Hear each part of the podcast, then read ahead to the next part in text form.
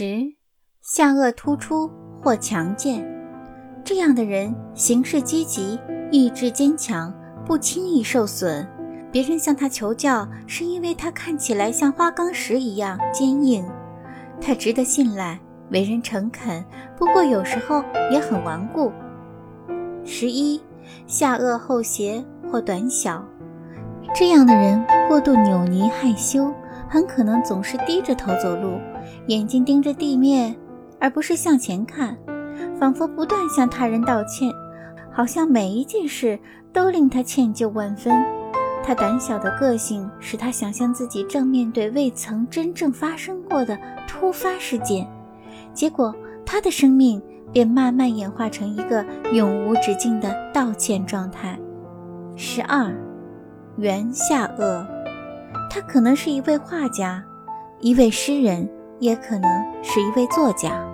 他的见解并非只限定在某个范围内，而是弯曲多变。极富弹性，摩天大楼或郊区的购物商场令他倒胃口。他想追求的是绿油油的山水风景，可是如果他离不开城市，那他一定幻想在一栋商业大厦里造个宁静的角落。十三，方下颚，这种下颚通常搭配高而有角的额骨。自信而负责任的外表使他魅力十足，因为他看起来已经十分果断，所以比一般人更能够让事情按照他的意思而发展。他经常受到他人的推崇、尊敬和礼遇。十四，没有皱纹的额头，他的一生似乎没受过什么严重的创伤。对许多人而言，他一直过着一种迷人的生活。流逝的岁月似乎不曾在他身上落下痕迹，因为他展现出一股悠闲而年轻的优雅气质。